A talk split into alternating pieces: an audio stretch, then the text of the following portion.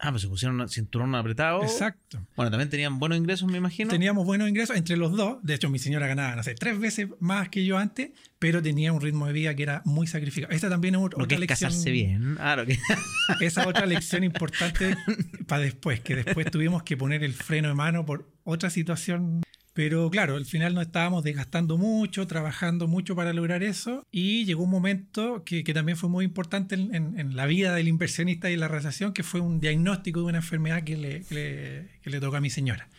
Que es una enfermedad autoinmune, súper poco común, así como una en uno o 10 millones, no me acuerdo, era muy, muy... ¿Cómo se llama? Se llama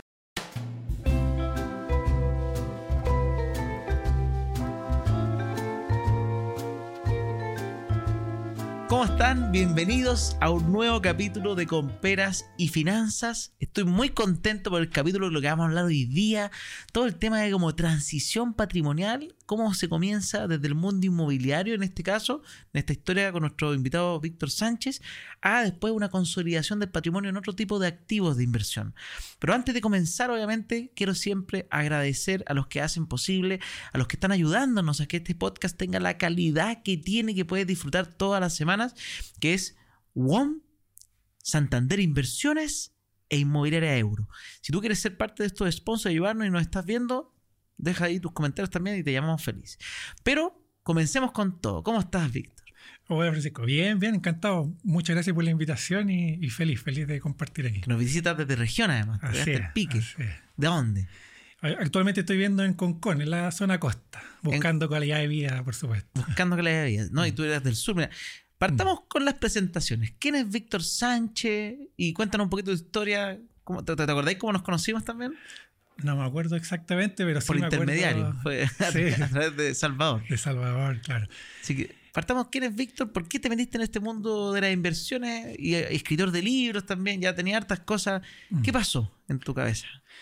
Bueno, hoy día me dedico más que nada a la educación financiera, coaching financiero, curso un poco de inversiones, pero hasta los 28 años eh, mi vida era totalmente distinta. Yo me crié en el sur, muchos años hasta los 18, me vine a estudiar aquí a la zona centro, hice carrera como ingeniero eléctrico y estuve casi 10 años trabajando. Como ingeniero eléctrico, esa era... Claro, era la típica carrera, ¿cierto? Haciendo Tratando de, carrera. de ir creciendo. Pero ocurrió un hito muy importante que fue más o menos como a los 28 años. Hoy día estoy a, a porte de cumplir 37, más o menos 8 o 9 O sea, han pasado atrás. nueve años desde ese hito. Exacto. Que fue la jubilación de mi suegra y de mi mamá. Ah, tocó a los dos aparte. Ah, Claro, más o menos. Sí, porque ju- yo justo había conocido a mi ¿Tú, tú señora. estás casado? En ese entonces recién casando. Recién casado. Sí. Joven, hermano, 28 años casado recién. Sí, sí. Estás haciendo como la carrerita, como el típico la que se pone a típica, el sueño, el sueño chileno, el sueño- sueño americano. Estás haciendo. Exacto. Ya. Y ahí pasó lo de la jubilación. Pues obviamente la, la- la empezamos a ayudar y ahí nos dimos cuenta de que, bueno, mis, dos mis dos madres son profesoras, partieron desde muy abajo haciendo carrera y por supuesto al inicio impunieron, impusieron muy poco. Eso, tu mamá la era profesora. La- sí, y mi suegra también. Y tu suegra también. Claro, hicieron carrera, llegaron a ser directora y todo lo demás. Pero la jubilación no, no reflejaba eso. Y ahí ¿Cuánto- ¿Con cuánto se jubilaban? más o menos como con 300, 250 mil, solo pensión. Y eso Sí. no les daba para vivir. No, para retirarse no. Y ahí fue cuando nos cayó la teja. Y dijimos con mi señora, dijimos, ya, tenemos que hacer algo porque si seguimos el mismo camino, que ellas lo hicieron muy bien, vamos a terminar en lo mismo. O sea, el 10% no basta. No basta. Y aparte claro. no era 10% seguido. Tú dices que algunas veces no imponían. Entonces, Claro. Y fueron carreras que parten ganando muy poco. Además. Entonces, claro, los primeros 20, 30 años no, no es mucho lo que gana y después Sí, pues, ya no el acumular salto. interés. Porque es al revés. Pues al principio hay que tratar de meterle lo más. Exacto, exactamente. Así que ese, ese fue el, el gran hito, ese fue el gran momento. Y ahí dijimos, ya, tenemos que hacer algo. Ahora la pregunta es, ¿qué hacemos? Y ahí fue donde justamente... ¿Qué los- hacía tu señora para tantear cómo estaba el terreno? Tú, tú como ingeniero eléctrico y ella. ella- mi señora es médico. Ya. Médico, eh, yo la conocí por videojuegos, una historia bien, bien chistosa. Ah, gamer además. Gamer, claro, ahí nos conocimos. Nosotros teníamos nuestras parejas, terminamos nuestra relación y seguimos una... Ah, se enamoraron por internet. No, no tanto. Ah, ya. Pero claro, cuando nos, como nos cazando conocimos, dragones. Un... cachamos que teníamos una visión, un- una visión muy diferente. Y era este de crecer, de, eh, no sé, emprender. Teníamos como ese bichito. Y eso fue finalmente lo que nos unió y, y- y claro, como equipo hicimos un despegue bien importante. Qué entretenido. Sí. Qué entretenido. Ya, entonces ahí 28 años dijeron ya que tenemos que cambiar nuestra realidad. Claro. Ah, tenemos que hacer algo. Entonces partimos leyendo, mucho, mucha lectura. Partimos con los clásicos libros que habían en ese entonces, ¿cierto? Padre Rico, Padre Pobre, Secreto de la Mente Millonaria, un poco de Tony Robbins. Y siempre digo a todo el mundo que esas son bases. Y eso, Eh. de verdad, si tú eres alguien que quizás ya está muy avanzado y, y- y lo- y los miras menos, no miren en menos. Y, y- y los que no los conocen, estos libros son básicamente una mezcla entre autoayuda, porque tienen mucho de eso, como Exacto. motivación, entusiasmo, eh, lenguaje simple además, como, Mm. como entretenido de leer. Es como casi una fábula esc- escrita, pero más con, con tono financiero entre medio. Y también tiene algunas técnicas, igual, igual se sacan cosas de esos libros. Y de hecho, al final lo, lo que pasó fue que de tanto leer, tú te dabas cuenta que el factor común, el factor denominador, era el tema de la mentalidad, más allá de la técnica que compra esto, vende esto, que era como lo que, lo, lo que nosotros estábamos buscando. Ya. Y ahí fue como, no, en realidad hay que trabajar la, la mentalidad, las creencias en torno al dinero, saber que se puede siempre ir creciendo.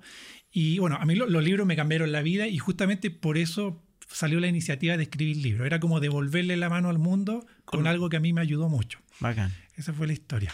Mira, es como el mismo con los podcasts. A mí, Claro. a mí el podcast Neuro- Neurona Financiera fue el que... Y los libros me encantaron y todo el tema, obviamente. Pero el podcast fue el que me hizo como el switch, porque Exacto. me acompañaba a diario. Yo salía a caminar y todos los días un capítulo. Mm. Y yo dije, yo necesito hacer un podcast de vuelta. Eso, eso fue lo que te funcionó y uno como que quiere retribuirlo también po. con su estilo, con su aprendizaje y todo lo demás. Entonces, esos fueron hitos bien importantes. Y bueno, no sé, contando un poco la historia, Sí. eh, el, el año 2019 para, mí- para nosotros fue claro. Nosotros ya veníamos invirtiendo y algo súper importante que, que detectamos en algún momento es que cada persona tiene distintas oportunidades. Algunos tendrán familia, otros tendrán mejor carrera, otros quizás tienen un, un socio, alguien que conocen, pero todos tenemos distintas oportunidades que de repente no las visualizamos. Y un paréntesis muy cortito. Me he dado cuenta, entre- me he juntado con mucha gente que el estallido social y la pandemia fue un gatillante muy...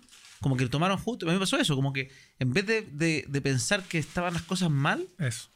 no- nos hizo crecer un montón. Porque para mí también mi, mi revolución Sí. fue el 2020. 2019 no, porque ahí todavía está en época de gasto. De hecho, cuando partió el estallido yo estaba en Disney, imagínate.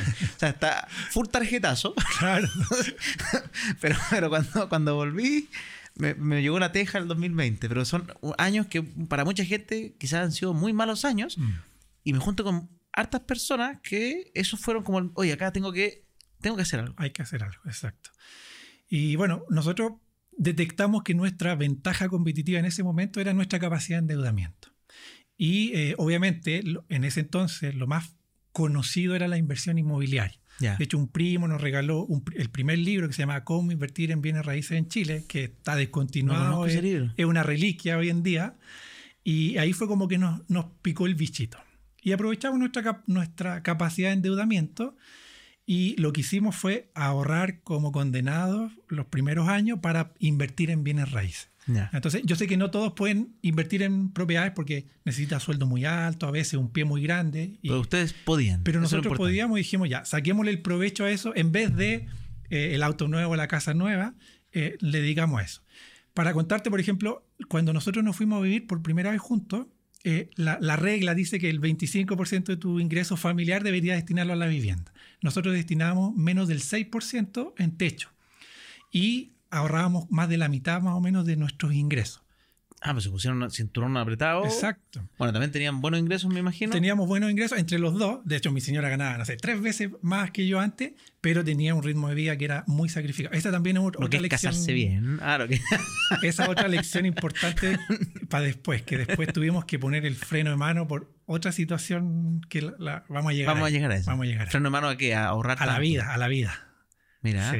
Sí. porque también hay gente que se obsesiona Exacto. y como que casi que hay que vivir mal el presente para vivir bien el futuro y, y- Y- y es un... Y te pasa la cuenta a veces a nivel de salud, yo- por ejemplo, de relaciones. Es un, es un tema. así. Nah, está bien. Entonces, Está bien, claro, Vamos a llegar a eso. a- a- empezamos invirtiendo, compramos, no me acuerdo, como cuatro o cinco propiedades solamente el 2017, 18 hasta 19. Y, todavía hemos encontrado bueno, en regiones, ser más baratas. Sí, pues nosotros invertíamos en la quinta región. En ese momento en, en Valparaíso, Curábama, Viña del Mar. Entonces, pero eh, los conocimientos que teníamos en ese entonces eran muy distintos a los que teníamos hoy día. Entonces nuestra lógica era, vamos a comprar 10 departamentos, los vamos a prepagar y después que cada uno nos dé 300 mil pesos, son 3 millones y, Y con eso y estamos vivimos listos. Pero después la, la experiencia de la vida te, te dice otras Yo, cosas. yo me acuerdo que no te conocí, que tú me decías tu número. Eh, Eh, tu, sí. tu número- tu número era recibir Tres 3 mil- millones de renta inmobiliaria y con eso está ahí. Eh, bueno, es- esa era la, la- la meta original, tener 10 departamentos, vivir de las rentas.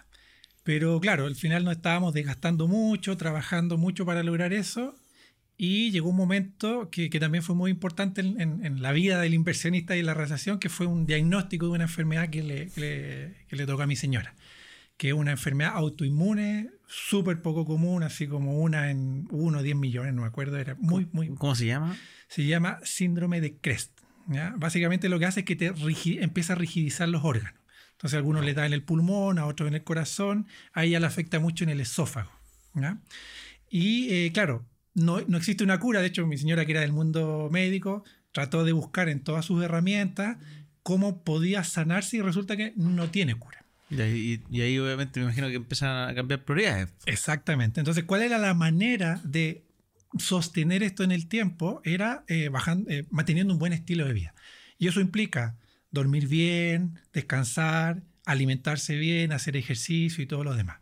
Y ahí, obviamente, yo tenía que apañarla y, y- y ambos hicimos un cambio en nuestro estilo de vida.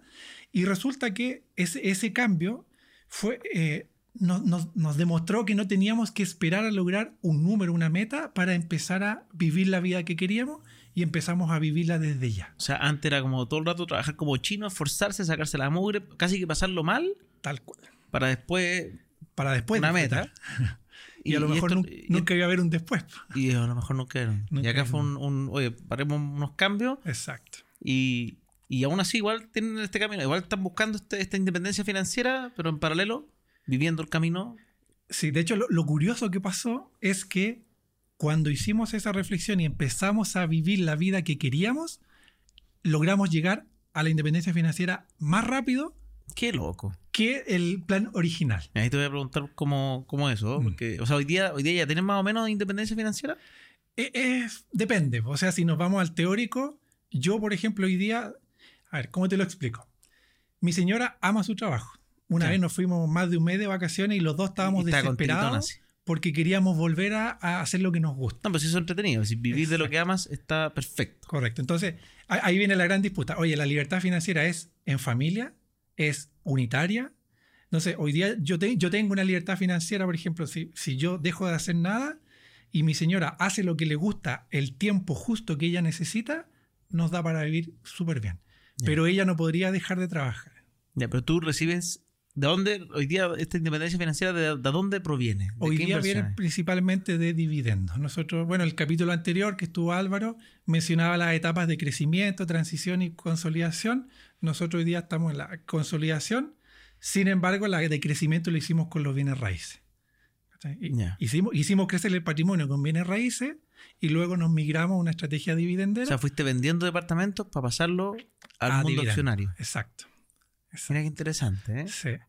Y nada, pues, o sea, hoy día súper bien, tranquilo, nos da el tiempo. Eh, Hay una frase bien eh, interesante que dice, cuando uno está trabajando muchas horas no tiene tiempo para ganar plata. Entonces, claro, cuando yo estaba trabajando así mal y todo, eh, no, no tenía ese tiempo y cuando empecé a hacer las cosas que me gustan, y bueno, yo tampoco soy un gran influencer ni nada, pero es algo que me gusta tanto que llega. Tú dejas de perseguirlo y empieza a llegar. Entonces, Mira, eh, es eso- bien eso- loco el cambio. Es un poquito. es decir, no, no, no. Por suerte no, no me ha tocado. Y espero que no me toque vivir un proceso de salud, porque obviamente tiene cosas que te enseñaron montones, pero Mm. siempre va a estar ahí ese tema. Exacto. De hecho, mi señora me pide todo el rato que me vaya, tengo que hacerme los exámenes. Imagínate, voy, voy a, voy a ir. No, que quiere que todos los años me lo haga, obviamente, y está bien, pues, para, para cuidarme. Mm. Porque tengo antecedentes familiares, mi Claro. papá se murió, mi mamá se murió. Entonces ya. Ojalá que no pase nada. Pero eh, cuando yo antes, no sé, pues trabajaba buscando, metiendo, tratando de ser mejor gerente y creciendo, creciendo, siempre estaba hasta las masas y de deuda aparte, porque empecé como a, a hacer crecer mi, mi estilo de vida, lo que hablábamos en el capítulo anterior, el tema de la ley de Parkinson, que es como que yo tenía una, adquirí una nueva gerencia inmediatamente decía, oh, me voy a cambiar a un departamento más grande. Entonces, no, no los terminaba de disfrutar las cosas porque al cambiarme a algo más caro, resultaba que ese nuevo ingreso tampoco alcanzaba. No alcanzaba, entonces era como ya, tengo que seguir metiéndole pino. Mm. Y cuando empecé como a cambiar eh, mi, mi- mi situación, empecé con estos libros de autoayuda también al principio, después especializarme en ciertas, en ciertas cosas, en mi, en mi trabajo para crecer, generar más ingresos, especializarme en, en las redes sociales eh, y disfrutarlas, Mm. empezaron a llegar cosas, como por ejemplo, no sé, por los, los sponsors, incluso los que auspician este podcast, entre ellos, ahí voy a aprovechar el tiro de mencionar a, a, no sé, por Santander, que es tremenda institución, de hecho estoy tomando un café en este minuto, y Santander Inversiones eh, le gustó este podcast y dijo, oye Pancho, me gustaría que nos cuente, que le cuente a las personas que... Eh, ¿no- ¿Tú tenías acciones de Santander? Por casualidad nomás. De Banco Santander no. Ah, ya, ¿verdad? por si acaso, estaban ahí en el portafolio, pero, pero Santander Inversiones, por ejemplo, eh, cuando me llamó, porque a mí me gusta la corredora de Santander, pero ellos me dijeron, Pancho, algo súper interesante es que hoy día Santander Inversiones, desde la misma celular, la aplicación, uno puede invertir en depósito a plazo, que es como lo clásico, hoy día está más de moda, más que inversión, pero un método de ahorro sencillo. Mm. Pero lo importante es que abrieron la opción de, eh, y que eso yo no sabía hasta que me, me contactaron.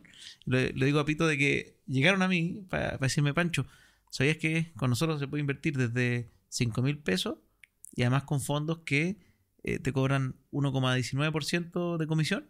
Que uno siempre pensaba que eso era como las nuevas empresas tecnológicas y que lo- y la clase, lo- los bancos no tienen eso, pero sí lo tenían. po. Sí. Y estaba ahí, el celular disponible para alcance de cualquier cliente que tienen, aparte, miles de clientes.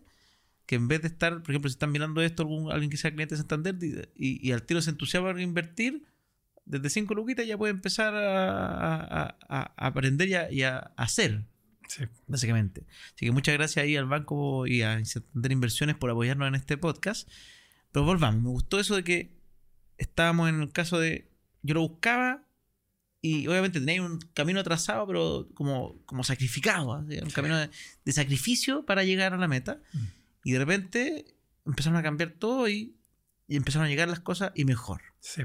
De hecho, ese gran parón después obviamente significó una oportunidad. ¿Por qué? Porque mi señora lo que tenía que lograr era trabajar menos horas. Y claro, y la pregunta es, ¿cómo hacemos que trabaje menos horas para que pueda llevar un buen estilo de vida, para que tenga tiempo de hacer deporte, alimentarse bien? Sí, todo? porque me acuerdo que estaba con los, los dos horas extras, ¿sabes? Casi que Sí, pues, más de el día. 40 horas seguramente. Yo, por ejemplo, estaba en mi pega y después terminaba y hacía coaching, estaba hasta las 12 de la noche. Fueron años duros. O sea, o sea, ni siquiera hablaban en pareja, casi era como que. Sí, es como tiempo- tenemos las metas, estamos los dos viviendo en esta casa, pero juntémonos cuando. Volvamos a casa cuando, cuando llegamos a independencia. De hecho, ella, ella estuvo en ese periodo como de, de- de duelo. Entonces igual era difícil, a veces no podía entrar y, y trataba como de, ya, tengo que trabajar más para llegar antes a la meta y, y que pueda vivir mejor. Entonces, ya, luego de todo ese duelo, ese proceso, fue como, ya, ¿cómo, cómo lo hacemos? Y fíjate que ahí se me abrió una oportunidad que yo no había detectado nunca. Lo mismo, cada uno tiene oportunidades que están ahí que a veces no las, no las considera. Y era que los médicos justamente trabajan mucho y cada vez trabajan más horas, más horas, más horas y llega un momento donde lo único que quieren es bajar las horas, pero no pueden porque subieron tanto su estilo de vida que no pueden bajarlo. Y ahí se juntó el mix. Fue, mi señora tiene un problema, quiere bajar horas, nosotros con nuestro conocimiento encontramos una manera de lograrlo y eso yo después se lo enseñé a otros médicos. Y ahí fue cuando empecé a darle duro al coaching financiero para médicos. Entonces, entonces oye, Te nos- enfocaste en un nicho ahí. en un nicho muy específico y muy cerrado. Y esa era una oportunidad que, por ejemplo, yo no sabía que tenía, que el mundo médico es muy cerrado y que todas las recomendaciones se dan por boca a boca interna. Ya, entonces, como que empezaste con uno. empezó con mi señora. Funcionó, y después. Exacto. Mira qué interesante, ¿eh? Claro. Y, y obviamente me especialicé en un mundo que yo Atención conocía. los médicos aquí ya. Sí, sí, varios, varios médicos. Entonces, claro, yo, yo conocía la realidad. ¿Ahí Porque todavía seguís trabajando? seguía trabajando todavía. Ya, o sea, Esto esto fue en era el como- 2020, estaba con teletrabajo, entonces Ya, terminaba mi jornada laboral a las 6, después de 6 a 12 de la noche hacía coaching financiero. ya. Entonces era bien sacrificado.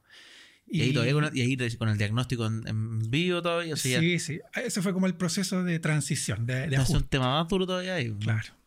Así que bueno, y, y gracias a eso el- el- me empezó a ir bien. Y en algún momento fue como ya. el, el coaching me está dando, es- estoy ayudando a gente, hay demanda, porque obviamente cuando uno empieza como particular cuesta mucho eso. Y de ahí sale la pregunta, ¿qué pasaría si le dedico el 100% del tiempo a esto? Y ahí vino me ese- gusta, ese aparte. salto. Y claro, y me gustaba totalmente. Y ahí vino ese salto de dejar el trabajo formal. eh, y afortunadamente, yo creo mucho en el, el universo, la energía y cómo se empiezan a manifestar las cosas. Hubo una reestructuración en la empresa, me ofrecieron un cargo mucho mejor con las mismas lucas y yo dije, no, no sigo. Mira. Y negocié una salida que me permitió emprender con una, un colchón. buenísimo. colchón. Buenísimo. Sí, y ahí, y eso fue el 2021, hace Hace nada. nada, claro. Y tu señora seguía siendo médico. Y mi señora sí, claro, sigue pero siendo. mucho menos horas. Empezó a bajar la hora, empezó a bajar la hora, a bajar la hora. Hoy día mi señora trabaja mediodía y, y entre lo que hacemos los dos, más las inversiones y todo, nos da para vivir súper cómodo. Y ese es el sueño del médico, lograr trabajar mediodía. ¿cachai? Entonces, esa, esa, ese problema lo- la, se convirtió en una oportunidad.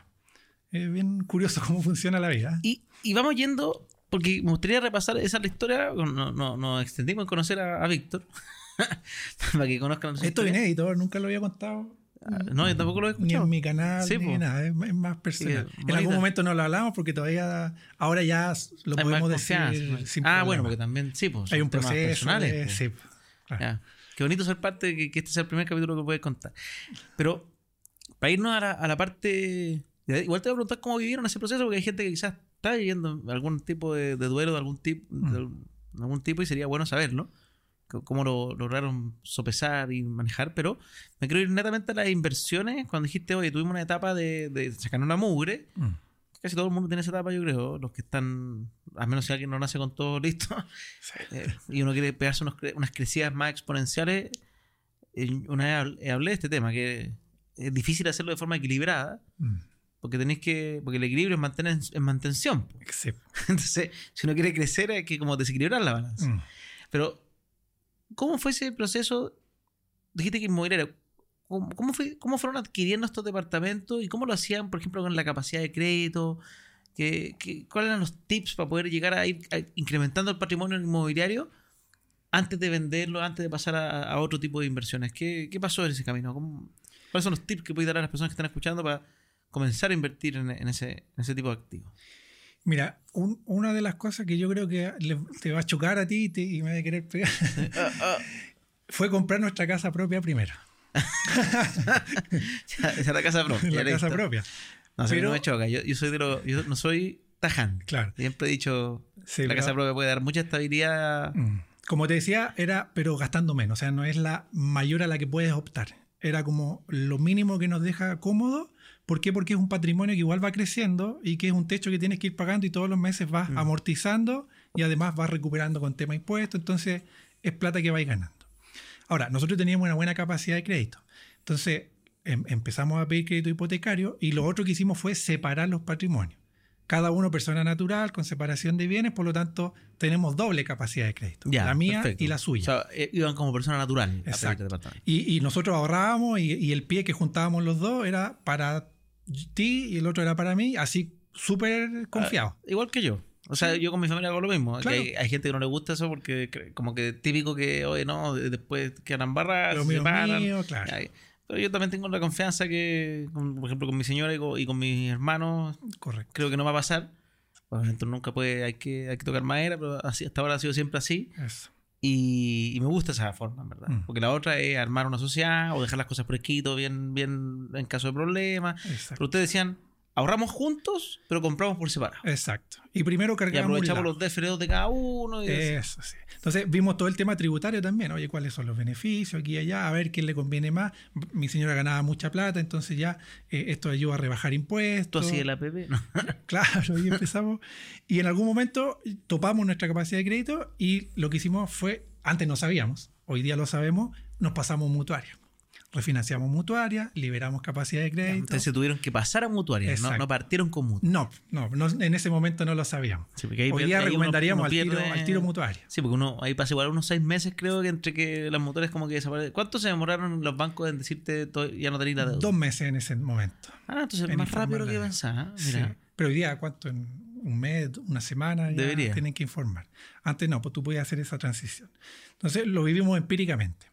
Para quien no sabe, aprovecho a hacer Mm. ese, ese eh, stop, en el fondo. Sea, porque la mutuaria, en la inversión inmobiliaria tú tienes muchos vehículos de inversión, hay personas pensando con crédito hipotecario, porque también está comprar bodegas, estacionamiento, crowdfunding, etcétera, pero está el clásico banco, uno va a pedir un crédito, están también, bueno, Copeuch como cooperativa, y están las mutuarias. Las mutuarias son básicamente las más grandes, no sé, pues, MetLife, Security, Vice, y también está Hipoteca de la Construcción, Evolución, hay varias más. Busquen siempre la- las que están reguladas por la CMF. ¿Y cuál es la gracia de estas instituciones? Que otorgan crédito hipotecario, pero aún, pese a que están reguladas por la CMF, no refleja la deuda en, la- en la CMF. ¿ya? No- no, como el antiguo SBIF, en el fondo, que era la del banco. Sino que esa deuda, como antes estas, estas compañías están ligadas a las compañías de seguro, eso. en el fondo, eh, todavía esa, eh, esa deuda se mantiene ahí y no aparece en el sistema financiero tradicional. Entonces, cuando tú vas al banco y tú tienes tu crédito en una mutuaria, para ojos del banco no existe esa deuda. Mm. Y eso que permite que inversionistas como Víctor y su señora eh, digan, si es que son conscientes, porque hay gente que lo hace y, ah, de mala manera y se sobra en deuda y no entiende nada y termina con muchos problemas, porque que no, que no refleje la deuda no quiere decir que no exista. La deuda está. Entonces, uno es el que asume ese sobreendeudamiento, ese sobreapalancamiento. Entonces, hay inversionistas que, como Víctor, dicen, oye, estamos topados, pero queremos seguir comprando, porque que- ya tenemos la receta, en el fondo, estamos haciéndolo bien. Pasaron la deuda a la mutuaria, desaparece y les da la chance de volver a invertir. Exactamente. Era para que, para que- para que Sí, se no, entienda. importante. Y entonces ahí pasaron a la mutuaria. ¿Cuántas propiedades tenían ya en ese momento? En ese momento creo que eran como tres o cuatro, más o menos. Tres o cuatro. Ya, o sea, eran como dos cada uno y con eso quedaron copados. Claro, porque más encima era ya las dos del DFL2, porque también Sí. pues son hasta dos que uno tiene los beneficios tributarios. Entonces era dos y dos, dos y dos, y después era ya, ¿qué hacemos ahora con la tercera? Hagámoslo de otra manera. Y ahí fue donde nos pegamos el, el conchazo de la vida. Porque dijimos ya, ¿cómo podemos hacer que traba- trabajar menos horas, empezar algo para nosotros? Y nos metimos en un negocio que no conocíamos. Quisimos poner un Oh. centro médico. Usted. Nosotros dos. Ah, porque dijiste, Claro. ah, tú eres médico. Porque yo, claro, mi señora lo trabajaba, yo lo administraba, yo me salía de mi pega, ella trabajaba menos horas. Compramos una oficina de 5.500 UF, dimos un buen pie. De hecho, vendimos un departamento para eso y fue un, un caos. O sea, no, no sabíamos. Patentes, permisos, regulaciones, llegó el estallido, llegó la pandemia. Oh. Tuvimos como dos, tres años perdiendo plata como locos. La oficina ni siquiera se valorizó en el tiempo. Perdimos como 27, 30 millones en, en ese tiempo. Perdimos, así, menos. Ahí está la clásica, meterse en un negocio que no Eh, sabes. sí, lo aprendimos a la mala. O sea, no todo el mundo, no- o sea, nadie sabe todos los negocios, pero, Claro. pero si no le dedicar el full por ciento, Incluso siendo de, mi señora del área de la salud, yo que sabía muy bien de finanzas y todo, no, no, eh, no funcionó. Y además nos dimos cuenta en el camino que el dedicarse a un negocio implica sacrificarse incluso más que obvio, trabajar. no emprender. Eh, sí, pues, entonces no era, no era la solución a, a- tener una mejor calidad de vida. Si, si- si hay realmente. gente que cree que como que, ay, voy a ser mi propio jefe, viva, rosas, Claro, salgo todos los días a la una de la tarde. Exacto. No, No, no es tan así. emprender tiene, tiene harta cosa. Entonces, ya, perdimos ahí. Y luego, eh, bueno, seguimos comprando. Nosotros compramos oficina, bodega, estacionamiento, departamento, casa. Siempre estábamos buscando. Pero llegó un momento, y, y aquí fue donde empezamos a hacer la transición, cuando empezaron a aparecer los problemas con los arrendatarios. En, en pandemia tuvimos... Porque en esa época me acuerdo que nos hablábamos, enamorado de la inversión inmobiliaria Claro. y era la única y era como la vida, la vía de acceso al, al mejor vivir era todo inmobiliario. vivir de las rentas inmobiliarias. Sí. Y, y ahí hay otra lección que se las podemos compartir ahora, que nosotros siempre pensábamos en la renta. Entonces comprábamos propiedades que en el futuro se iban a arrendar bien, pero no estábamos buscando siempre la plusvalía. Ah. Algunas de repente le pegamos el pelotazo y subían mucho de precio, pero nuestro enfoque era comprar en lugares más consolidados. Y bueno, hoy día la, la lección y la- el consejo que les doy a las personas que quieren invertir en el mundo inmobiliario, si van, quieren hacer crecer su patrimonio, busquen en zonas emergentes, ¿cierto? Tratar de ponerle el menor pie posible y que suban de precio lo más rápido y después quizás salirse, liquidar y, y buscar otra opción. No, hacer capitalización lo más rápido posible. Sí. ¿Por qué? Porque empezaron los problemas con los arrendatarios. En pandemia tuvimos dos departamentos, tres meses vacíos. Y usted ahí como había que poner del- de la plata. el dividendo. Exacto. Luego tuvimos problemas con cuidados. Teníamos uno en la playa que lo arrendábamos en el verano y eso nos quitaba mucho tiempo porque Que- lo gestionábamos nosotros. Aseo y no sé qué. y que- Exacto, y que la llave y que, la- y que a veces no llegaban, que no llegamos a las 6, llegaban a las 12 de la noche. Entonces era, era un tema. Después en, en marzo diciembre a estudiantes. Lamentablemente a nosotros nos tocaron los est- estudiantes cochinos que Claro, rompían cosas, claro. Y, y de repente, puro problema. Entonces había que estar limpiando, comprando nuevos mobiliarios y todo lo demás. Y ahí tú decías como, pucha, ¿por qué esta parte no está en el libro? Claro, eso es lo que nadie te dice, lamentablemente. Y después ya nos tocó la, la guinda de la torta, que fue eh, arrendatarios que te entregaban los departamentos para la escoba. Ya, sí. Papel mural rajado, eh, Que tú decís cómo viven, ¿no? quebradas. ¿Entendés qué, qué hacían? ¿En qué momento? Y, y- familias con guaguas, que tú antes hacías todo el prefiltrado para evitar eso, y aún así. Entonces dijimos, eh, esto no, no, nos quita energía, porque cada vez que te llamaban y te decían, oye, hay un problema, al tiro pasa a ser prioridad número uno y tenéis que sa- salir del tema. Después dijimos, ok, ¿cómo solucionamos esto? Administración. Le entregamos los departamentos en A una administración. empresa. Claro, que puede ser un corredor, una empresa, pero igual te llamaban y decían, oye, ¿sabéis que el arrendatario le entregaron su casa, se va a ir? Eh, y hay que hacer una limpieza y, y ya. Y, y te tengo un presupuesto y todo, Sí, pero el pues. gasto había que hacerlo igual. Exactamente. Entonces, claro, cuando tú tenías el crédito, el flujo que veías era muy poquito, 50, 60, 100 lucas, y en una reparación grande que te sale un millón, un millón dos, tenías Se acabó el flujo. cero flujo en ese entonces. Y ahí dijimos ya, ¿sabéis qué? Algo Eh, pasa acá. Sí, ya no, ya no queremos vivir de la renta inmobiliaria por el trabajo que eso conlleva. Y ahí fue donde empezamos a explorar otro, otro mundo y ahí fue como llegué a la inversión dividendera. ¿ya? Dividendos de acciones. Dividendos de acciones, que fue lo que hablamos, se habló mucho en el capítulo anterior junto a Álvaro López de Bratia. Y, y que de hecho con el cual lo conocí y hoy día enseñamos eso. ¿Lo conociste por, es- por este mundo? ¿Por- ¿Porque dijiste que era aprender de acciones y lo pillaste? ¿O se conocían de otra forma? Mm, No, es bien curioso. Yo, yo aprendí del mundo accionario con los chicos de Realizados, con Natalia Jaime. Ah, mira, Ahí buena. recién me enteré que existía la acción dividendera en Chile. Ya, Esa fue como la primera puerta que tuve.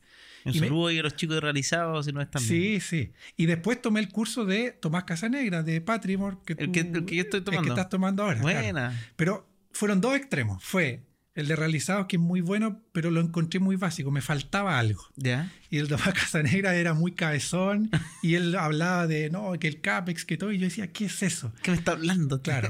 Afortunadamente tenía harto tiempo y yo me metí mucho. O sea, el curso lo he hecho unas 20 veces y te juro que cada vez entiendo cosas distintas. Y me lo tomé muy en serio. Y faltaba ese intermedio. ¿Ya? Uno que, que te llevase de 0 a 100. Y ahí fue cuando conocí a Álvaro justamente en un programa del Cine Economista, que también le damos un saludo ahí a, Cristóbal, que, que nos unió. eh, y ahí cachamos que teníamos una visión similar. Porque Álvaro también tenía, tiene muchos bienes raíces y está haciendo la transición. Y teníamos una filosofía de vida muy parecida. Y ahí fue cuando dijimos, oye, eh, hagamos algo en conjunto. Yo, no ten- yo sabía que él tenía su canal de YouTube, profe y todo, pero nunca sabía, por ejemplo, cómo iba a reaccionar a un negocio. Porque le costaba cobrar y ahí yo lo impulsaba, ya, metamos más gente, Ah, hagámoslo el, bien. El, canal era por amor al arte. Claro. Y Álvaro te- obviamente tenía es- esa, esa llegada. Y él también depositó su confianza en mí, que ni siquiera sabía cómo invertía, pero, pero sabía que por lo que hablaba algo tenía que cachar. Hicimos un primer curso juntos y, y nos fue muy bien a nivel de del, cómo lo percibió la gente. Le gustó mucho la forma en que lo, lo hicimos. Entonces, logramos crear ese vacío que por lo menos yo tuve en algún momento. Que era un curso no tan básico, Ni pero tan tampoco cabezón. tan cabezón. Exacto. Y, y así salió, bueno, y eso hoy día es prácticamente lo, lo que hacemos los dos. Mira, Hacemos buena, buena. curso y el resto viene de la, de la renta ya de ¿Es dividendos. un, es un- un curso grabado o es.? Eh, El, el valor agregado que tiene es que lo hacemos en vivo. Ah, es en vivo. Ya, o sea, tú- ya, son Sí. generaciones. Sí, son generaciones. Entonces la gente nos puede preguntar, En vivo. nosotros lo respondemos. Eh, otra, otra cosa que pasó que era, la información era como muy cerrada, ¿no? Estas acciones no te las digo porque son las mías. Y nosotros mostramos nuestro portafolio. Acá está, aquí está. En este y- precio compré para que no en- compren caro tampoco. Sí, y todo y abrimos nuestra cuenta a la corredora y somos muy transparentes en ese sentido. ¿no? Nos gusta eso de, de, de mostrar, porque al final eh, eso de que sea muy secreto no... No, pues no sirve. Claro, Y conozco varios así, verdad, Claro. que como gente que como que te di- ah, no, si al final tenés, estudia tú mismo. Claro. Siempre estudia tú mismo y como ya, pues, pero porque la información está, en Internet está todo. Hay canales de YouTube que te hablan de estas cosas, cómo analizar una empresa, e- eso existe. Pero alguien que, te, que sea más transparente, abierto, faltaba. Y, y le dimos ese valor agregado y, y tuvo una buena acogida. qué buena, mira, no Mm. tenéis idea, o sea, son socios Claro, somos socios con eh, mi ne- negocio.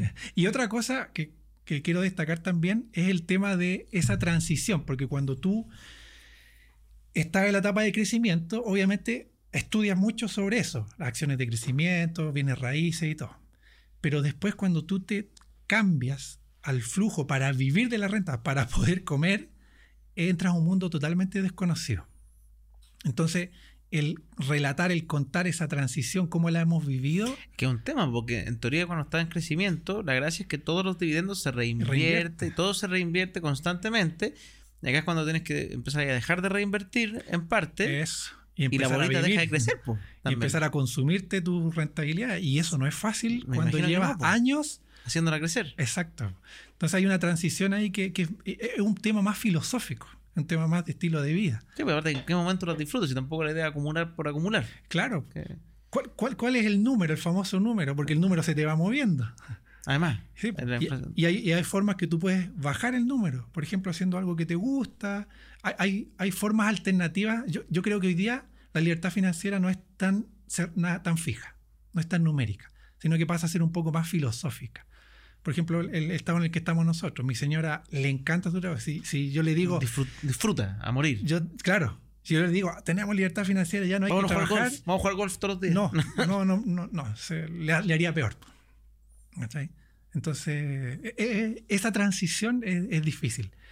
Y, y nosotros justamente con Álvaro la, la hemos vivido y la estamos viviendo. Y eso, compartirlo, la gente lo valora mucho también, esa Entretenido. experiencia. Mira, ahí está el concepto también, acá está hablando algo del aprender a juntarse o, o ir descubriendo personas en el camino que tengan filosofía o estilos de vida similar.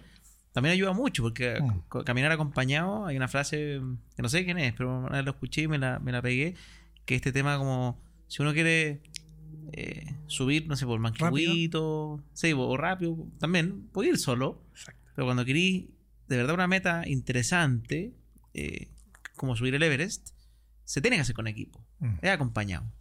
Entonces, con- encontrar esos compañeros que quieren también ir a subir el Everest, no es fácil, po, porque no está todo el mundo subiendo el Everest. Sí. Entonces, ahí, y, y no todos tienen las capacidades del equipo y todo, porque también eso también es importante. Es no solamente querer, si puede haber mucha gente que dice, ah, no, sí, yo también quiero. Claro.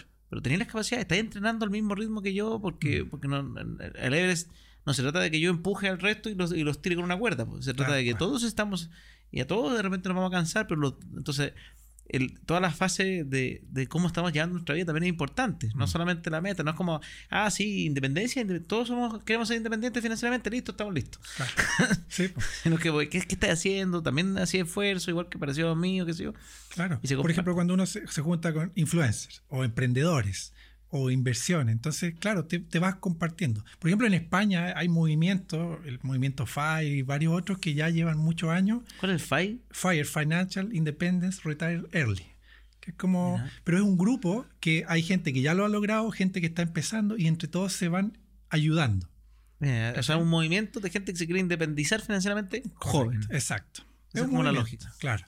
Entonces, la, la idea de hacer estas comunidades es crear comunidad. Pero también creo que es importante que, o sea, desde mi punto de vista, no puedes llegar a todos, porque todos están en distintas etapas. Sí, Y creo que es muy bueno eh, concentrarse en las etapas. Y van a haber personas que son muy buenas aquí, otras que son muy buenas acá y otras que son muy buenas acá. Por eso, nunca copie las estrategias de inversión de otra persona. sí, porque somos distintos. Porque somos Sí, distintos, tenemos visiones distintas, estrategias distintas. A lo mejor una persona que ya tiene alto patrimonio y ahora quiere hacer la transición, quizás le va a acomodar lo que nosotros podamos decir. pero hay personas que quizás están partiendo y la visión que nosotros tenemos es muy distinta. Entonces hay que, hay que aprender también a filtrar, creo yo, de las recomendaciones que escuchamos eh, hoy en día. A ver, algunas preguntas entretenidas que me, surgen. Aprovechando antes de preguntarte, quería igual darle gracias a nuestro sponsor ahí, WOM, que está por apoyándonos siempre para que esto se pueda hacer, para poder tener invitados, para poder pagarle el hotel. No, no. no, para que podamos hacer esto posible y que todos puedan ir escuchando. Recuerda siempre, suscríbete, aquí abajito dejar los comentarios qué te parecen estos capítulos y apoya ahí en los links a nuestros sponsors para que estos también quieran seguir con nosotros trabajando para que podamos seguir haciendo capítulos extraordinarios, trayendo invitados y haciendo que las finanzas personales sigan creciendo. Yo estoy muy contento, por ejemplo, la semana pasada eh, llegamos al puesto número 3 de Chile. Imagínate. y nuestro sponsor también, ¿ah? top 3 Chile, ¿viste? Sí. Pero significa que el top 10 era puro ocio. O sea, entonces era estamos, y no es que esté mal, ojo, yo encuentro súper interesante, también me entretengo, hay podcasts que los disfruto, no sé, pues Caso 63, encuentro súper bueno, me encantan las historias que tiene, pero, pero entrar a, la batalla de que eh, las finanzas personales estén al mismo ritmo de el entretenimiento mm.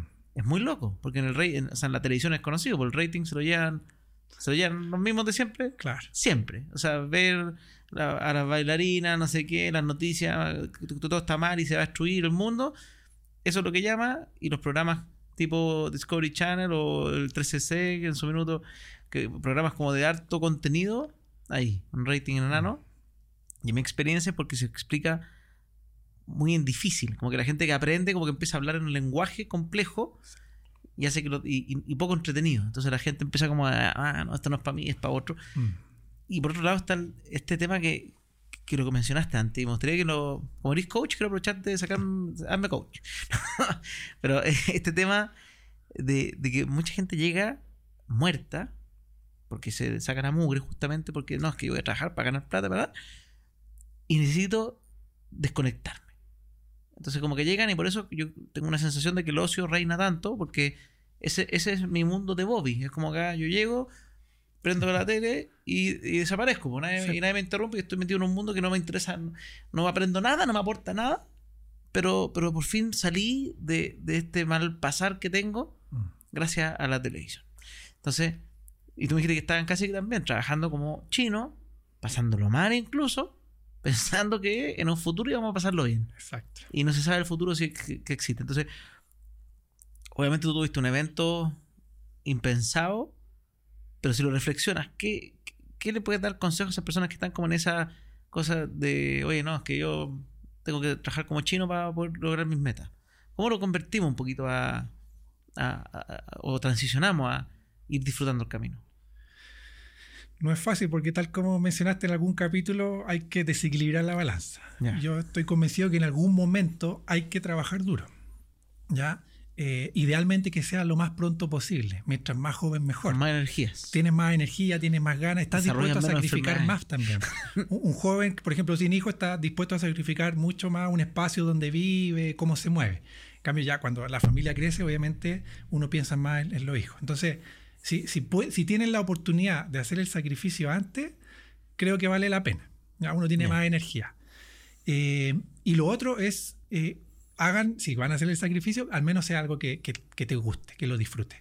Si vas a abrir un podcast, un canal de YouTube, eh, hacer coaching, lo que sea, que sea algo que te guste. Porque yo estoy convencido que en algún momento, eh, ya, tu, tu empleo, por así decirlo, te da la estabilidad que necesitas para poder iniciar este negocio, que probablemente los primeros años te dan muy poco o casi nada.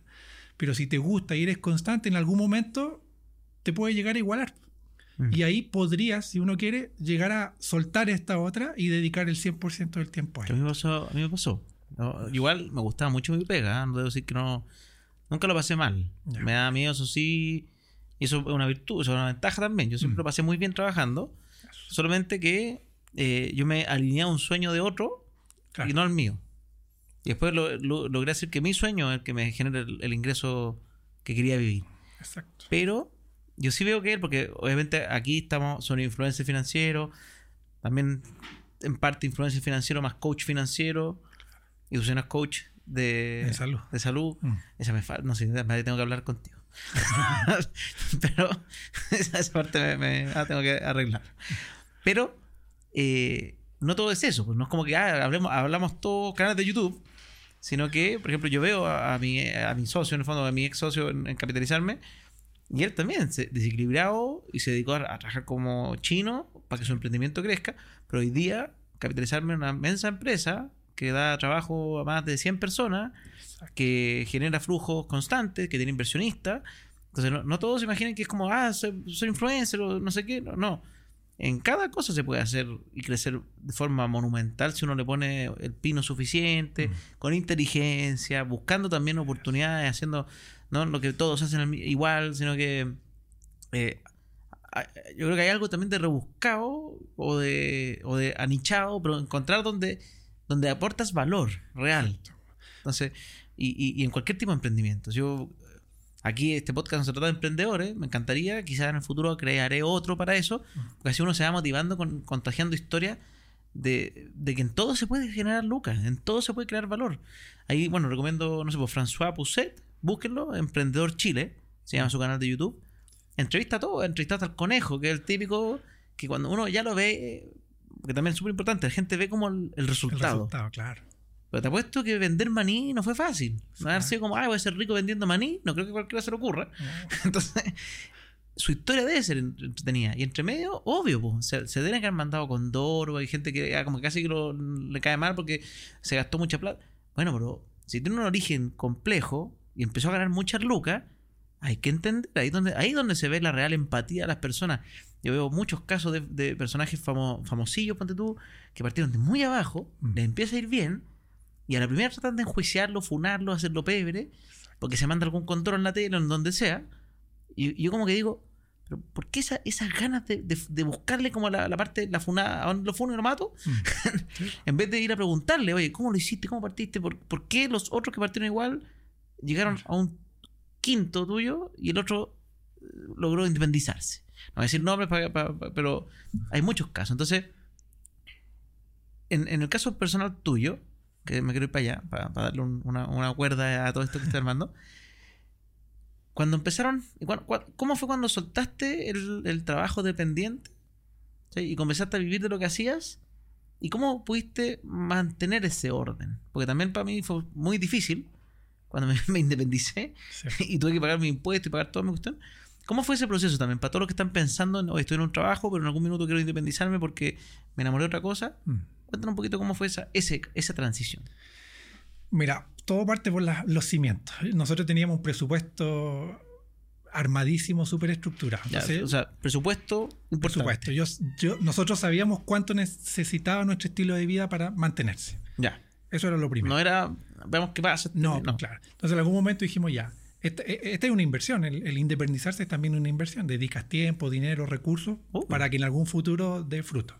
Entonces ya, eh, ¿Cuánto más tiene que trabajar mi señora, por ejemplo, para compensar quizás menos ingresos? Todo eso lo, lo, podíamos. Por un tiempo. Por un tiempo. Lo teníamos calculado con un presupuesto. Eh, lo otro fue eh, hacerlo en paralelo. Yo creo que ayuda mucho a eso. El tener la, soga firme que de, de, tu empleo y generar con, con un emprendimiento. Y se puede, pero significa trabajar más significa, horas, no ir a ver la serie después, no sé qué. Y sin ofender, yo sé que hay gente que trabaja muchísimo eh, el mismo trabajo, entonces ahí ya la lógica sería, ¿cómo hago para cambiarme este trabajo? Quizás que me exige 15 horas y me paga lo mismo que otro de 8. Sí. O en, el trabajo, yo, yo el primer libro lo escribí en, el escritorio de la oficina. ¿En serio? Sí, ah. porque yo trabajaba en contrato, entonces los fines de mes eran muy arduos, pero habían como una o dos semanas que a veces eran más calmadas. Y aprovechaba esa semanita de escribir cosas el libro no me hizo rico ni nada, pero por lo menos aprovechaba ese tiempo muerto, llamémoslo así. Y lo otro que a mí me ayudó mucho, que fue una vez una frase que escuché, es que eh, tener un colchón de ojalá al menos seis meses para que cuando emprendas eh, estés enfocado, no, no desesperado por ganar plata, porque pierdes el foco de lo que es un emprendimiento. Y, y yo me propuse generar esos seis meses de colchón con el emprendimiento. O sea, trabajaba, mantenía la base y todo lo que generaba como coaching financiero lo acumulaba hasta llegar a los seis meses. Entonces, ¿qué, me permitió el famoso fondo de emergencia. Y más, y más, claro, un fondo de emergencia. O de tranquilidad, como se Eh, puede. no, este era el fondo para emprender. El Ah, fondo de emergencia fondo era aparte. Ah, ya, ya. ¿cachai? ya. Entonces teníamos un buen colchón. Ya, Este fondo era, era para en verdad lanzarse. En verdad lanzarse. Y eh, una vez que ya lo construí, yo dije, esto que yo hago genera plata. Además. es distinto lanzarse para darte cuenta de que no estáis generando ninguno. Exactamente, que eso también es un temazo. Claro. Sí. Sí. Y por último, ese, bueno, ese, esa- ese hecho fortuito que tuve de que me, lo, me finiquitaron, lo primero que yo hice fue invertirlo en mentoría. Porque yo sabía ser empleado, no sabía ser un autoempleado, un independiente. Y eh, pagué un programa, no me acuerdo si fueron como 3.000 euros, 3 millones, Ah, una un cosa programa así. serio. Sí, y después otro como de 5. Y yo dije, o, o no, eran 5 entre los dos. Y yo dije, voy, le voy a pagar a alguien que haga lo que yo hago, que genera plata, que vive de esto, para que me enseñe a hacerlo. Ya, Acá, ese, ese punto quiero tocarlo rápido y, y- y quiero que lo profundicemos porque me gusta mucho. Porque pocas personas ven el valor de invertir en uno mismo. Como que, como que piensan que invertir en uno mismo es como, ah, es que yo salgo a trotar y que también obviamente es un tipo de inversión en Claro. uno mismo. Y, y me veo videos de YouTube y ya listo, estoy invertido, invertí en uno mismo. Mm.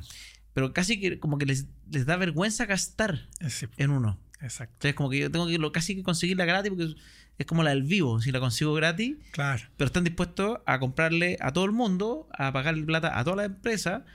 o sea, prefiero pasarle plata a, no sé, pues a Bill Gates Claro. por sus cosas, pero no a mí. Yo no, no lo valgo. ¿ah? Y no entonces, ¿cómo es? Ese concepto? Me gustaría que profundice el concepto de, de comprar mentorías para ti, invertir en uno Invertir mismo. en uno ¿Cuánto has mismo. gastado en ti mismo? No sé si lo has medido, pero ya con esto me dijiste que apenas renunciaste y ya invertiste 5 mil dólares Claro. en ti. Mira, la primera, primera inversión que nosotros hicimos en nosotros mismos fue el, el- el- el evento de Tony Robbins. Fueron 1.500 dólares más el pasaje, más la estadía, todo fueron como 3 millones de pesos para los dos. Y, y la primera vez nosotros dijimos, oye, aquí hubo un cambio. Valió, valió la pena la inversión. Después otros 5.000 euros en eso. Y después, pucha, entre cursos y, y- y cosas que uno va aprendiendo y todo, yo creo que por lo menos unos 10 millones de pesos en tres años. En mí. Solo en ti. Solo en mí. Sin, Para no, mejorar no tus inversiones, no acciones, tu- nada. Solo en, en esta cabeza que si el día de mañana tengo que empezar de cero, ya está aquí. Es distinto. Más o menos unos 10 millones y 10 millones es un monto no menor. No menos, sí. No. Sin contar lo que ha hecho mi, mi señora, porque ella igual se formó como coach y ahora está tomando un magíster. Entonces, está- esa también es inversión en ella misma. Obvio. Entonces, claro, a nivel familiar, fácil, unos 15, entre 15 y 20 millones más o menos hemos invertido en los dos. ¿Cachai? Qué interesante, ¿viste? Pero, Eso ahí. sí, pero esa inversión, por ejemplo, cuando yo hice la transición de empleado a autoempleado, la recuperé en menos de un año. En menos de un año. Menos de un año, porque lo que aprendí ahí me permitió generar mucho más ingresos. Y lo que aprendí ahí me permitió a ampliar mis redes, conocer personas, montar nuevos negocios que me permitieron ganar mucho más y eso me permitió conocer a otras personas y así pues se empieza a crear una bola de nieve. Aquí, consejo para los que están mirando, ¿cómo, porque, cómo, cómo, eh, cu- cuál es el criterio? para- porque te digo que oye, está lleno de gente vendiendo cursos, lleno de gente vendiendo Mm. mentoría, lleno. Entonces, ¿cómo, cómo elegiste Claro. con la que crees que fue la que, oye, esta es la que estoy buscando y que me va a ayudar a mi proceso de independencia Claro. actual? Porque, porque está repleto, Sí, ¿verdad? está lleno. Eh, Es la- difícil Es ese- como la zona de libre conocimiento hoy día. Mm. Entonces, ¿qué, qué hiciste para poder filtrar? Mira, más simple de lo que parece. Ya. ¿Qué es lo que quiero lograr? En mi caso yo quería hacer coaching financiero y vivir de eso. Ya. Entonces Tuviste- o sea, busqué meta clara. un coach financiero que viviera de eso, que fuese chileno, porque, por ejemplo, También conocí podías- Dave Ramsey, que era la, la universidad de... Entonces, ellos son coaching financiero y todo, pero era un mercado muy distinto al nuestro. Entonces, eh, es el del libro del de, sí, del tra- el eh, no deuda. total de su Sí, dinero. Me gustó mucho ese libro. Sí, pues él, forma coaches financieros también. Ya. Entonces, claro. Coach de pura de cero deuda. Sí. y, y, bueno, ahí son ¿Viste? visiones A distintas. mí me gustó su libro, pero eh, tenía esa- ese punto de cero deuda. Correcto. Entonces dije, ya, ¿quién es coach financiero? Eh, conoce el mercado chileno, vive de eso y todo. Y así fue, de hecho, así fue como yo conocí a los chicos de Realizados. Porque ellos se dedicaban a eso y vivían de eso. Entonces yo dije, claro. Y les hablé y todo y les pregunté si me podían mentorear. Ellos no me enteraron en ese minuto. Sí. Ah, sí, ya tenían mentoría. Tenían, claro. O no sé si era, habría sido uno de los primeros, bueno, no sé. pero, pero, Pero, pero era tener primero claro qué era lo que estaba buscando. Entonces, si alguien quiere emprender, tiene que tener muy claro qué es lo que quiere lograr y buscar a la persona que ya lo logró.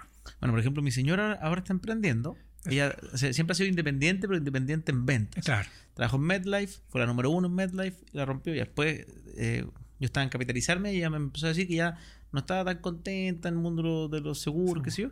Y dije, vente a vender departamentos. Yo feliz, aparte yo era gerente comercial y dije, yo necesito la número uno acá, me sirve. O sea, era un win-win. Me la traje a capitalizarme y obviamente era una máquina y terminó convirtiéndose en la top 3 en- a los 6 meses o 3 meses ya era top 3 en venta y el mundo inmobiliario paga bastante mejor que, Sí, que otros seguro, mundos en mira. general. Entonces ahí también ella ganaba como tres veces lo que yo. Mm. Y, eh, pero ahora hace poquito, después de ser mamá y todo, empezó a trabajar de nuevo, le empezó a ir bien de nuevo al tiro, porque máquina. Claro. Pero me dijo, quiero, ya no quiero ser vendedora. Quiero, quiero crecer. Quiero liderar equipo, sentir que tengo otro, otro tipo de desafío. Porque hay gente que es feliz vendedora toda la vida Sí. y le da muy bien, porque la venta da, aunque sabe vender, da bien siempre. Mm. Pero empezó. Hicimos una franquicia ahí en, en Capi. Me uní a su equipo en el fondo y dije yo, ya, yo te voy a ayudar con toda la parte como de captación de clientes. Tengo la parte de influencer, entonces obviamente Sí. puedo ayudar en eso. Eh, tú veis manejar el equipo y los vendedores. Y, y es un tema, porque ella estaba acostumbrada a vender Claro. y a tener a la jefa que, que le salvaba de preguntas y qué sé yo, y acá se te pierde, la, la- esa figura de líder se pierde Sí. tú te convertís y te, las preguntas te llegan a ti. Entonces también empezó a decir, pollo, ¿cómo lo hago? A mí me dice pollo. Era como, ¿cómo? Que, oye, es que esto es distinto a lo que yo pensaba. es Como, como que uno piensa que ser líder es al tiro más libertad. Y no, pues. No, tenés que ayudar un montón, tenés que coachear, tenés que Claro. ser cheerleader aparte, porque tenés que motivar a la gente, Mm. y más cuando son fuerzas de venta. Y a lo que iba es que yo le dije, oye, pero ¿por qué no te juntáis con tus ex jefas de, de MedLife? Que Eso. tú siempre hablabas que era una máquina y que la admiráis. correcto. Porque en no- están todos medio nuevos en este mundo. del- o sea, también hay que juntarse con ellos, obviamente. Pero este mundo como de franquicia era más nuevo. Mm. Dije, júntate con tus ex jefas que tú sabías que, o sea, tú las admirabas. Exacto. Qué buena idea. Y ahora se está juntando porque justamente para entender cómo liderar un equipo y empezar a, a- a buscar eso Mm. que estás tratando de llegar. Y si, y si quizás alguna de ellas le, le puede mentorear con algo pagado, porque cuando a ti te pagan, Eh, tú no, pones porque- mucho más Sí, compromiso. porque el otro po. una ayuda, una ayudita y- claro, una cosa Un es una ayuda, pero la otra cosa es que te armen una estructura. Como que, que- trabajan para ti. Tan... Ah, No, no, no, claro, no. no. Yo digo de ella, de ahora quiere estar conversando con sus ex jefes, ¿cierto? Sí. Imagínate uno de sus ex jefes la mentorea. Sí, pues. ¿Cachai? Es distinto a, a juntarse un café, qué sé yo. Y ahí uno puede invertir. po. Y, y vas a ganar mucho conocimiento, mucha experiencia en un periodo muy condensado. Porque claro, hacer la, la vía rápida de eh, y aprender, caerte, eh, prueba y error, al Eh. final es más caro de la inversión que estás haciendo. Sí. No, me refiero a que trabajan para ti porque justamente al poner plata, si no es porque no quieran, es... Todas las personas tienen su tiempo que vale y que están haciendo cosas y, y si te lo hacen de favor, buena onda, pero, pero si tú le decís, oye, te voy a pagar, te invento, dos millones de pesos para que me mentorees, Eso. ¿qué hace esa persona? Dice, ah, ya, yo puedo dejar de trabajar en otras cosas, o sea, te puedo destinar todo el tiempo necesario equivalente a esa plata porque me- eso que me estás pagando me evita tener que salir a buscar otros dos millones en otra pega. Exactamente. ¿Cachai? Si esa es la gracia cuando uno dice, oye, pero ¿por qué te cobro? Porque si no, tenéis que aguantar los cafés buena onda, a menos que la persona sea ultra independiente financieramente Sí. y que no le interese la plata porque ya está en otro nivel de vida Mm. y, y- y te quiera dedicar tiempo por la buena onda, harto tiempo, pero no, no, no es lo usual. Normalmente esa persona tiene muchas oportunidades y si son muy buenos, hacen, además hacen charlas, hacen seminarios, hacen lo que sea, y tú le estás diciendo, oye, mira, para un poquito con eso y dedícame a mí. Y eso se paga. Se paga, claro. Sí. Entonces, ese, eh, fue, ese fue el criterio. ese fue un buen criterio. ¿Quién está haciendo lo que yo quiero ser? Eso. Y pagarle. Y pagar. Y que te cuente y que dedique tiempo a enseñarte las cosas que realmente aplican. Perfecto. Sí. Pa- Para mí, por lo menos, eso me funcionó. Y como a mí me funcionó, yo hoy día, o sea, si el día de mañana quiero iniciar un nuevo negocio en, no sé, ya no te vayas a lanzar la vida. lencería, no sé, voy a ir y voy a buscar a alguien y le voy a pagar y le voy a ofrecer lo que cueste. Sí, Porque po. yo sé que eso es más barato que todo el tiempo que voy a perder eh, a Obvio, futuro. ¿no? Y uno, uno piensa, porque así como, oye, pero es lógico, pero las empresas también hacen lo mismo. Cuando contratan un nuevo CEO Claro, potente, eso. no traen un, un gallo cualquiera, veamos que crezca con nosotros y que haga crecer la empresa y que él crezca en el camino. Buscan No. un gallo con experiencia y todo eso se paga. Porque si la empresa quiere llegar a un siguiente nivel, ¿qué hacen? Se- se- hace- supongamos que sacan al que está actual y una empresa lo que hace normalmente es buscar a alguien que haya administrado y sepa de memoria casi cómo llevar las empresas a ese nivel que yo estoy buscando ya en mi empresa. Tal cual. Y, y eso cuesta. Eso es súper importante. Entonces uno como que vas buscando las personas que están en ese nivel que van a llegar. Me fui para otro lado, ¿viste? No, Pero, pero es bien- pero es que es importante porque muchos que están en ese camino que voy, ¿cómo, cómo me lanzo? ¿Cómo avanzo? Sí. Eh, Y de hecho, para cerrar la idea y juntarla con todo lo que hemos hablado, eh, en el mundo de la inversión es muy importante el capital. ¿Cuánto inviertes? Porque la- el, un, un, un 1 o 2% más de la rentabilidad tú lo vayas a ver en 20, 30 años. Pero si tú, por ejemplo, hoy día eres capaz de agregar más valor, eh, rentabilizar más tu tiempo, tus redes, tus conocimientos, puedes invertir más hoy día y eso probablemente en algún momento, a lo mejor ni siquiera llegar a la independencia financiera, pero puedes hacer la transición de un lugar que no estás contento a un lugar que lo disfrutas. De todas maneras. Y bueno, eso que dijiste, el 1 o 2% de verdad, son, esos son interés compuesto a 30 años. Exacto. Pero el, el poder empezar a vivir mejor hoy depende de, lo- de tu capacidad de generación, principalmente. La inversión es como un complemento. Sí. que va por el lado y que después te va ayudando y obviamente si vivo en el capítulo anterior 13 años para llegar a un buen tiempo entonces acá también partir joven trata de partir joven Sí. si estás ma- mayor y estás escuchando este- esto fregaste no, no no no pero el camino obviamente es un poquito más complejo Sí. son hay que hay que o arriesgar más y si no puedes arriesgar más es empezar a aprovechar todo lo que has capitalizado de probablemente aprendizaje con, con más años en el cuerpo tienes que ver cómo capitalizar ese aprendizaje. Sí. La persona que tiene más tiempo tiene algo que nosotros no tenemos, que es experiencia. Experiencia. Redes, por ejemplo. Entonces siempre se puede. Nosotros todo esto lo hemos hecho en ocho años. Entonces, pero claro, le pusimos mucho esfuerzo y mucho ingreso, inicial. mucho capital. Entonces, claro, mientras más capital le pongas al inicio, más rápido puedes llegar a una meta. Si no tienes la oportunidad de generar ese capital, ahí en largo plazo pega mucho más. De todas maneras. Mm. No sé si me queda algo en el tintero que vamos a conversar. Eh, que, porque como que ya siento que abordé muchos temas. La yo siento como- que llevamos aquí hablando de muchas cosas, de estoy todo. perdido en el tiempo. Sí, como que dije, ah, voy a- hacer un capítulo inmobiliario. Me fui por la. Pero, pero es que en verdad, hace rato que no estábamos juntos y a mí me encanta tratar de, de los invitados como ir sacándole cosas. Cosas, en el fondo, cosas Mm. que no hablan en todos lados. Sí. Ya supe que esta es primera entrevista que dice alguna de, tu, Sí. de tus verdades, así que muy bonito saber eso. Eh, pero me quedaría ya con lo último, más que, que pudieras hablarle ahí a, la, a la cámara, a, a los que están escuchando, consejos para la persona que quizá está en esa etapa eh, que parecía la tuya en un inicio, como oye, acá reventémosla, rompámonos el lomo, es la única manera. Eh, ¿qué, qué, qué consejos les daría a esas personas? Porque- Mira, quiero, quiero, más que un consejo, quiero compartir un aprendizaje que me cambió la visión de todo. Y es un, un- un- eh, se llama La Triada del Éxito, que lo leí en un libro, que es La Vía Rápida del Millonario, y de- la define como tres grandes pilares, las relaciones, la salud y la libertad. Hoy en día esos son los pilares que yo manejo. ya, las relaciones, La salud, la salud y la libertad. y la libertad. Exacto. Todos estos tres de alguna manera conversan y si uno no está, para mí por lo menos, eh, es un, a- algo va a pasar. Entonces, eh, no necesariamente hay que reventarse porque vas a dejar de tener salud y, y- y quizás vas a perder relaciones. Ya, sí, porque te volví loco el trabajo, Sí, casi que te hablan todos amigos, no tenías otro tema, y estás así. No, claro, y de repente divorcios, por ejemplo, los hijos que no te ven porque estás ahí trabajando todo. A mí me pasó con mi papá, yo siempre le recriminé que nunca estaba presente. Porque se sacaba la mugre Se probablemente la para darte un estilo de vida. Pero y- esa era su forma de manifestar su amor, que yo no lo entendía. Después mi papá falleció en 2018, lo pudimos conversar y él me dijo, esta es la forma que yo sé darte lo mejor. ¿Cachai? Entonces, es importante tener esas conversaciones con la familia. Sí, pues totalmente, porque a veces Claro. uno piensa que lo hacen como, como que no te quieren. Y, Claro. y nada que ver, al revés, porque te quieren mucho, se sacrifican. Exactamente. Pero hay que, hay que conocerlo, conversarlo y llegar como a un acuerdo. A mí me pasa con mi, con mi, mi pareja, obviamente, mi señora, y las mis amigos. para mí, tener tiempo para ir a tomarme un café con algún amigo, con Álvaro, no sé, es muy valioso. Y yo prefiero no tomar más programas de coaching, pero tener el tiempo para tomarme ese café, por ejemplo. Perfecto. Entonces, las relaciones, uno.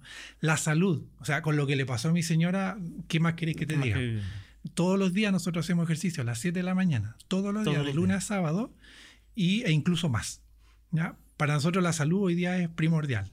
Tenemos nutrióloga, tuvimos entrenador, porque no sabíamos y nos le, pagamos. pagaste para que te hagan un buen camino, no lo que tú creías en YouTube. Y no. reventarse haciendo ejercicio tampoco o comiendo cosas que no. No, buscar el equilibrio para ti. Y finalmente la libertad, que está muy relacionada, ahí sí, la parte financiera. Libertad de poder trabajar en lo que tú quieres, cuando quieres, el tiempo que quieres. Si un, día, un año le quieres poner más pino, bien. Si otro año quieres estar más tranquilo, bien también. Perfecto. Y esos tres grandes pilares eh, para mí hoy día son fundamentales. Y si alguien los, quiere alguien los quiere eh, adquirir para sí, eh, muy, muy bonito. Muy ese, otro libro que también me chocó con todas las cosas que yo digo. claro. Porque es fuerte, porque es como, oye, ¿quieres invertir a largo plazo? está todo mal. como que quieres ser el rico del asilo. yo no, yo quiero ser rico hoy día. Y como, es bien extremo su mensaje. Es bien extremo. Pero e, esa partecita que no tiene nada que ver con finanzas, a mí me marcó mucho. Y hoy día es, nuestro motor. Y con mi señora siempre lo hablamos. Los tres grandes, la, triada del éxito le llaman. La triada del éxito. Muy bien. Me parece. Con eso nos vamos a ir despidiendo. Como siempre, si les gustó este capítulo, ahí dedito me gusta, suscribirse para no perderse los próximos capítulos. Déjenos en los comentarios si quieren más invitados, qué tipo de invitados, dejen los nombres. Ya hemos traído varios invitados de los comentarios. Aquí, de hecho, parte de los invitados es porque los conozco, pero también porque me, nos escribían que había que invitar gente de mi nueva red social que entré hace poco. y, o sea, bueno, Álvaro no está en, en Twitter, pero, pero lo conocí a través de Twitter, imagínense, aunque él no esté no sabe cuánto le hace bien Twitter porque hablan de él.